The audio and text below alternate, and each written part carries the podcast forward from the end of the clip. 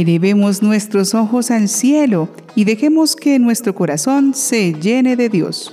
Nosotros hacemos posible que la voluntad de Dios se cumpla en la tierra como en el cielo, no por lo que hacemos, no por lo que tenemos, sino por cuanto amamos y servimos. Somos una iglesia santa que cada día se desprende de aquello que lo aparta del bien y avanzando en camino va poniendo en práctica las enseñanzas de Jesús para ser misericordiosos y fraternos. Aprendamos en nuestro catálogo divino sobre los santos que hoy, 22 de marzo, recuerda nuestra Iglesia Católica. Ellos son San Bienvenido Scotiboli, obispo, San Basilio de Ancira, presbítero y mártir, San Epaprodito, laico y cooperador de San Pablo, San Nicolás Owen, religioso y mártir, San Pablo de Narbona, obispo y mártir, Santa Lea de Roma, viuda, y Beato Francisco Chartier, presbítero y mártir. Hoy conoceremos la historia de un santo obispo que ayudó a la reforma de costumbres en su diócesis, creciendo en su espiritualidad en las fuentes de la orden franciscana y poniendo en práctica este hermoso estilo de vida. Él es San Bienvenido Scotiboli. San Bienvenido nació en Ancona, Italia, en el año 1188 de él nos han llegado pocas noticias referentes a su infancia y juventud. Estudió Derecho en Bolonia bajo la guía de San Silvestre Cusolini, canónigo de Osimo, después fundador de los monjes silvestrinos. Bienvenido fue nombrado capellán pontificio y luego arcediano de Ancona. El primero de agosto del año 1263 fue nombrado administrador de la diócesis de Osimo, que había sido unida a la numana por el Papa Gregorio IX como consecuencia por su adhesión al partido de Federico II. Un año más tarde, restablecida la sede de esta localidad por decisión de Urbano IV, Bienvenido pasa a ser su obispo el 13 de marzo de 1264, y dado que demostraba ser un buen eclesiástico y buen administrador, Pasados tres años se le encomendó el gobierno civil de la marca de Ancona. En este periodo ordenó sacerdote a San Nicolás de Tolentino. Bienvenido fue devotísimo de San Francisco y acogió en su diócesis a los hermanos menores, entre los cuales pidió pertenecer a la primera orden. Vistió con fervor el hábito y se empeñó en vivir el espíritu seráfico. Bienvenido fue un gran reformador. Por una disposición del 15 de enero de 1270, prohibió al monasterio de San Florencio de Pechivale, del cual era administrador, enajenar los bienes. En un sínodo habido el 7 de febrero del año 1273, prohibió la venta de las propiedades eclesiásticas y en el año 1274 puso en marcha la reforma del capítulo de la catedral y defendió los derechos de la diócesis sobre la ciudad de Chingoli. Bienvenido era un hombre emprendedor que supo organizar debidamente la diócesis a él encomendada y cuidar con esmero a sus fieles y sacerdotes, a quienes tenía buen cuidado de visitar, predicando, catequizando e instruyendo incansablemente a través de su palabra. Hizo lo que estuvo en sus manos para promover la cultura en las clases populares y ayudando al clero para que no le faltara lo necesario en orden a lograr la formación adecuada a su condición, pero sobre todo como pastor, supo transmitir su celo apostólico a través de una vida ejemplar, que es la mejor forma de comunicar a los demás lo que uno siente y piensa. En su ministerio episcopal siempre tuvo como única meta promover la gloria de Dios, despreciar las riquezas y las cosas del mundo, trabajar intensamente por el bien de su alma y de las almas confiadas a sus cuidados. En su actuación sabía unir la fortaleza y la suavidad de los modales para el triunfo de la justicia y de la paz en el vínculo del amor. Fue un verdadero y buen pastor de su rebaño y vigilante custodio de las leyes de Dios y de la Iglesia.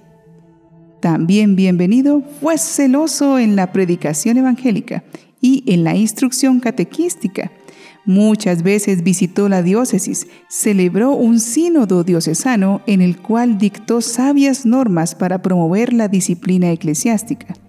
En lo personal, fue un hombre inundado del espíritu franciscano.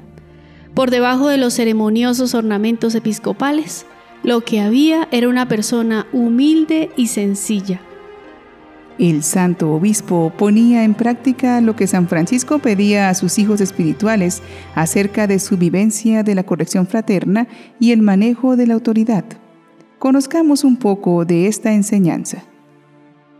Y si entre los hermanos hubiera en cualquier parte algún hermano que quiere caminar carnalmente, es decir, con amor propio y vanagloria, y no espiritualmente, obediente al Espíritu Divino, y los hermanos con quienes está amonéstenlo, instrúyalo, corríjalo humildemente y caritativamente. Y si después de la tercera amonestación no quisiera enmendarse, envíelo cuanto antes puedan a su ministro y siervo o notifíquenselo y que el ministro y siervo haga de él como mejor le parezca, que conviene según Dios. San Bienvenido hizo de su experiencia religiosa, fraterna y caritativa un molde para su ejercicio episcopal, donde el superior es un servidor de todos. Y con la humildad de saber que todos somos iguales ante la autoridad divina, debe conducir a los hermanos que cuida como custodio, y en este caso como pastor de la iglesia, con toda paciencia y misericordia, usando de la misma bondad que Dios ha tenido con él. En cuanto a la verdadera fraternidad, vivir el Evangelio y encontrar en él la guía para nuestras decisiones es lo que permite una auténtica manera de servir a Dios. Por lo tanto, un verdadero cristiano siempre tendrá un trato amable, justo y respetuoso, incluso con el hermano que equivoca su camino. Por ello, San Bienvenido fue capaz de unir exitosamente su liderazgo como pastor, siempre siendo cercano como un humilde hermano, y con el profundo propósito de despertar en aquellos que lo escuchaban el deseo de abandonar el pecado y reconciliarse con Dios, consigo mismo y con los demás, con la mayor comprensión y paciencia posible. Bienvenido murió el 22 de marzo de 1282, a los 94 años de edad. Su última voluntad fue morir sobre tierra desnuda. Fue sepultado en la iglesia catedral de Osimo en un noble mausoleo por disposición del clero y el pueblo. Sobre su sepulcro tuvieron lugar gracias y milagros. El Papa Martín IV reconoció el culto en 1284 sin haber sido canonizado. Fue nombrado patrono de la ciudad de Osimo desde el año 1755. Oremos a este obispo que marcó tan profundamente la vida de muchos con su dulzura y testimonio para que dispongamos nuestro corazón a tratar a los demás con los mismos sentimientos de Cristo. Señor, quiero parecerme más a ti. Quiero cambiar mi forma de entender la vida, mi forma de pensar, mi forma de hablar, mi forma de ser, mi actitud a la hora de afrontar las cosas. Anhelo tener un corazón como el tuyo predispuesto a ser un instrumento tuyo, un discípulo tuyo, un siervo tuyo.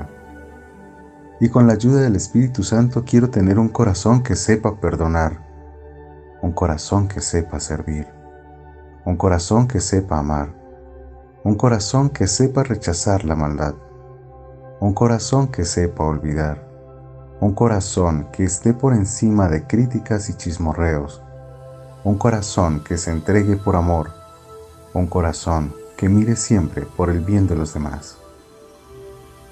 Señor, quiero sonreír siempre, tender las manos al que lo necesita, abrir los caminos a los que buscan esperanza, esperar a los que están rezagados en la fe. Señor, tú eres mi ejemplo y quiero parecerme siempre a ti. Amén. Recordemos que somos una iglesia en camino. Tanto los pastores como las ovejas somos personas que estamos siguiendo a Jesucristo y vamos transformando nuestras sombras y debilidades con la fuerza de su gracia. Sentirnos hermanos nos ayuda a tener comprensión entre nosotros, a recordar que nosotros también hemos caído cuando debemos corregir a otro y que a pesar de lo que pueda suceder, no dejaremos de ser hermanos. Quien tiene la autoridad, con más razón necesita reflejar el amor misericordioso del Padre, que nos dice la verdad para ayudarnos a enderezar el camino y nos da su confianza para que podamos elegir en libertad siempre avisándonos lo que nos puede hacer daño. Tener autoridad no es simplemente mandar, es ser custodio del otro para buscar su mayor bien. De igual modo, el verdadero cristiano está dispuesto a respetar a sus superiores, porque comprende que su conducta siempre debe ser leal, honesta y atenta a servir. Recordemos que somos hermanos si nos cuidamos y respetamos, recibiremos una lluvia de bendiciones, porque así cumplimos de manera perfecta la voluntad de Dios. San bienvenido Scotiboli, ruega, ruega por, nosotros.